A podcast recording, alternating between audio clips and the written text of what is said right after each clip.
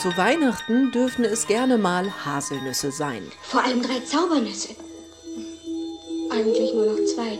Wenn es nach Andreas Pfeiffer geht, können es sogar noch mehr sein. Der Professor für Endokrinologie nimmt für seine Forschung an der Charité den Stoffwechsel in den Blick.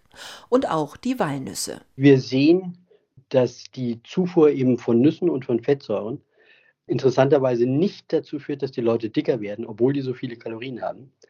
Auf der anderen Seite sieht man auch eine Verbesserung von der Insulinsensitivität, also vom Stoffwechsel im Ganzen. Und die haben auch einen positiven Effekt auf den Leberfettgehalt. Das könne die Wahrscheinlichkeit an Diabetes zu erkranken minimieren. Auch eine andere Lebensmittelstudie, die Mediterranean Diet Study, belegt einen positiven Effekt. Was hast du hier gegeben?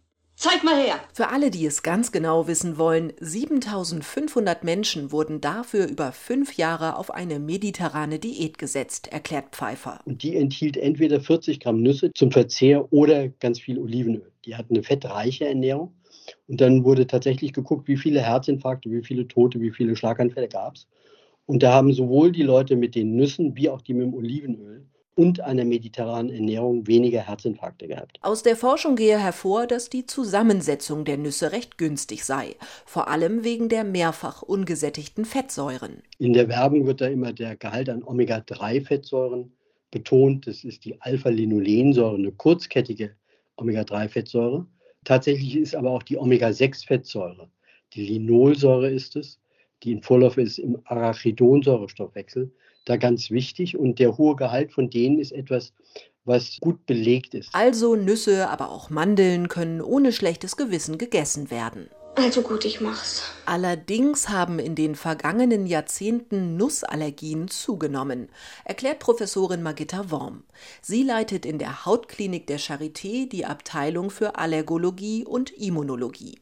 Von der Nussallergie, sagt sie, gibt es unterschiedliche Formen. Zum einen eine Form, die im Kindesalter, also sehr früh erworben wird, die auch gekennzeichnet ist durch eher schwere Reaktionen. Und dann gibt es äh, aber auch eine Nussallergie, die im Zusammenhang mit den Pollenallergien steht, die meist dann erst im frühen Erwachsenenalter auftritt und die Reaktionen sind eher leichter. Bei den Jüngeren sind es die sogenannten Speicherproteine in den Nüssen, die die potenziell schweren Reaktionen hervorrufen.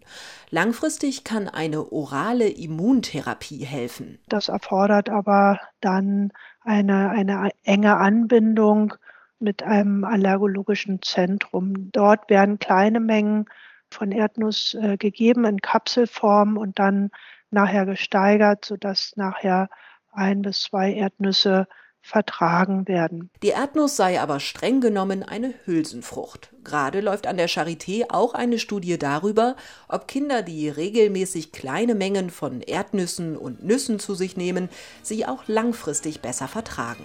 Ein hübsches Geschenk. Hm? Wie für ein Eichhorn. Hm?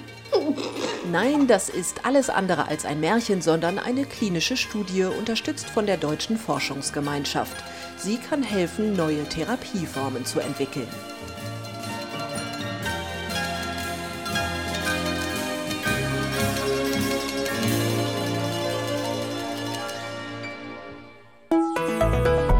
Inforadio vom Rundfunk Berlin-Brandenburg.